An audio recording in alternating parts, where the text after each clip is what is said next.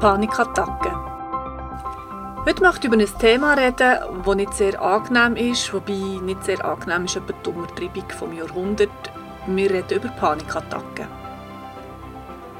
Herzlich willkommen zu Naturheilpraktisch, einem heilkundlichen Podcast von mir, der Nadja Röglisberger. Ich bin eidgenössisch diplomierte Naturheilpraktikerin.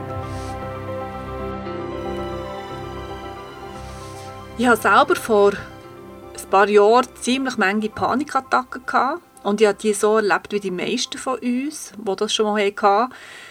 Beim ersten Mal habe ich nicht mal so recht gewusst, was eigentlich mit mir los ist. Ich habe ein wahnsinnig starkes Kribbeln gefühlt im ganzen Körper. Das hat aber bei den Füßen unten angefangen. Und ein wahnsinniges Herzrasen. Und ich war überzeugt, dass ich wieder sterben Der Körper war eiskalt, ich zitterte im ganzen Körper. Und war wirklich sicher, gewesen, dass ich auf irgendeine Art die Nacht nicht würde überleben Die Panikattacke ist gefühlt wahrscheinlich vier Stunden gegangen, in Tatsache wahrscheinlich zehn Minuten, vier Stunden. Nach der Panikattacke bin ich unheimlich müde gewesen, also wirklich extrem körperlich müde und so, als ob man einen Marathon würde säckeln, wobei das habe ich noch nie gemacht, aber ich war sehr, sehr müde gewesen.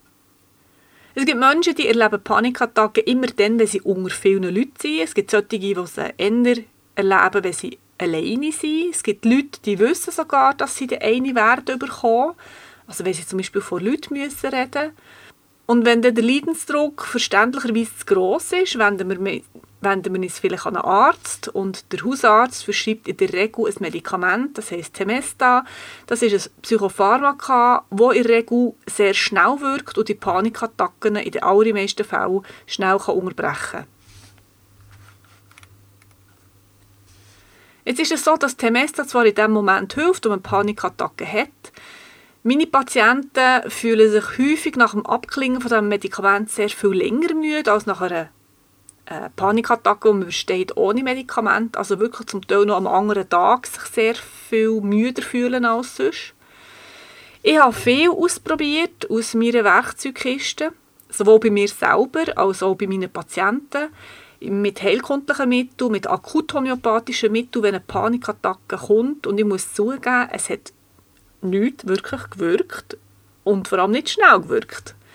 Ich kenne auch Akupressurpunkte, die so mit Panik zu tun haben.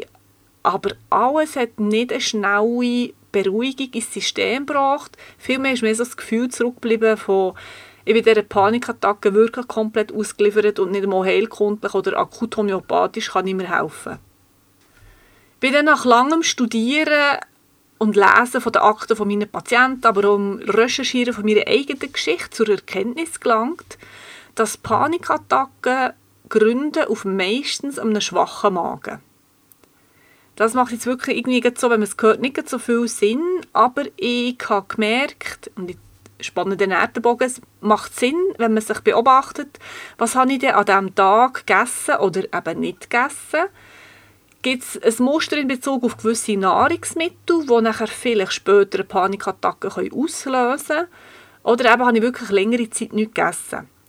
Und dann ist das Nächste, wie sehr bin ich geerdet? Es ist ein riesiges Thema in den letzten Jahren. Wir alle sind sehr schlecht geerdet. Wir, wir schwirren selber alle sehr fest virtuell das. Und es kommt wirklich nicht von ungefähr, dass der wahrscheinlich jedes Medium, jede Heilpraktikerin oder sonst irgendwelcher spirituelle Lehrer sagt, dass du dich regelmässig solltest erden, sei es barfuß auf der Erde zu spazieren, einen Baum umarmen oder irgendwie sonst meditativ dich mit der Erde zu verbinden. Jetzt mache ich den Bogen zu der Heilkunde. Der Magen ist heilkundlich mit dem Element Erde verbunden. Und schließlich ernähren wir uns ja auch von der Mutter Erde.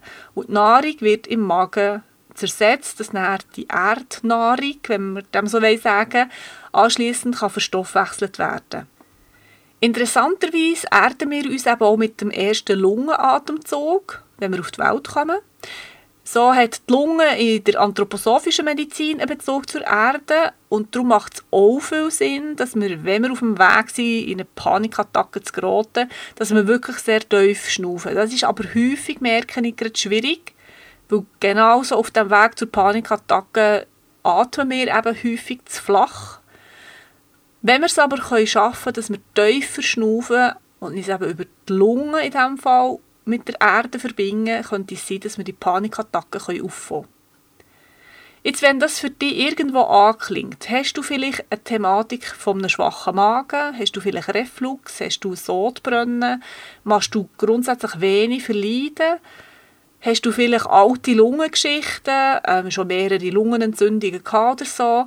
Du mal schauen, ob das bei dir anklingt. Und wenn du Panikattacken hast, lass doch von einer Fachperson helfen, den Magen oder die Lunge irgendwie zu unterstützen.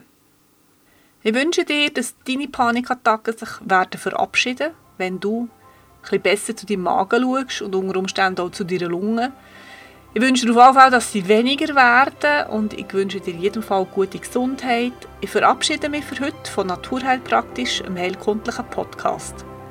Wenn du noch mehr über einfache und vernetzte Heilkunde möchtest wissen, schau doch auf meiner Webseite www.nadiarödlisberger.ch. Ich schicke dir liebe Grüße, deine Nadia Rödlisberger.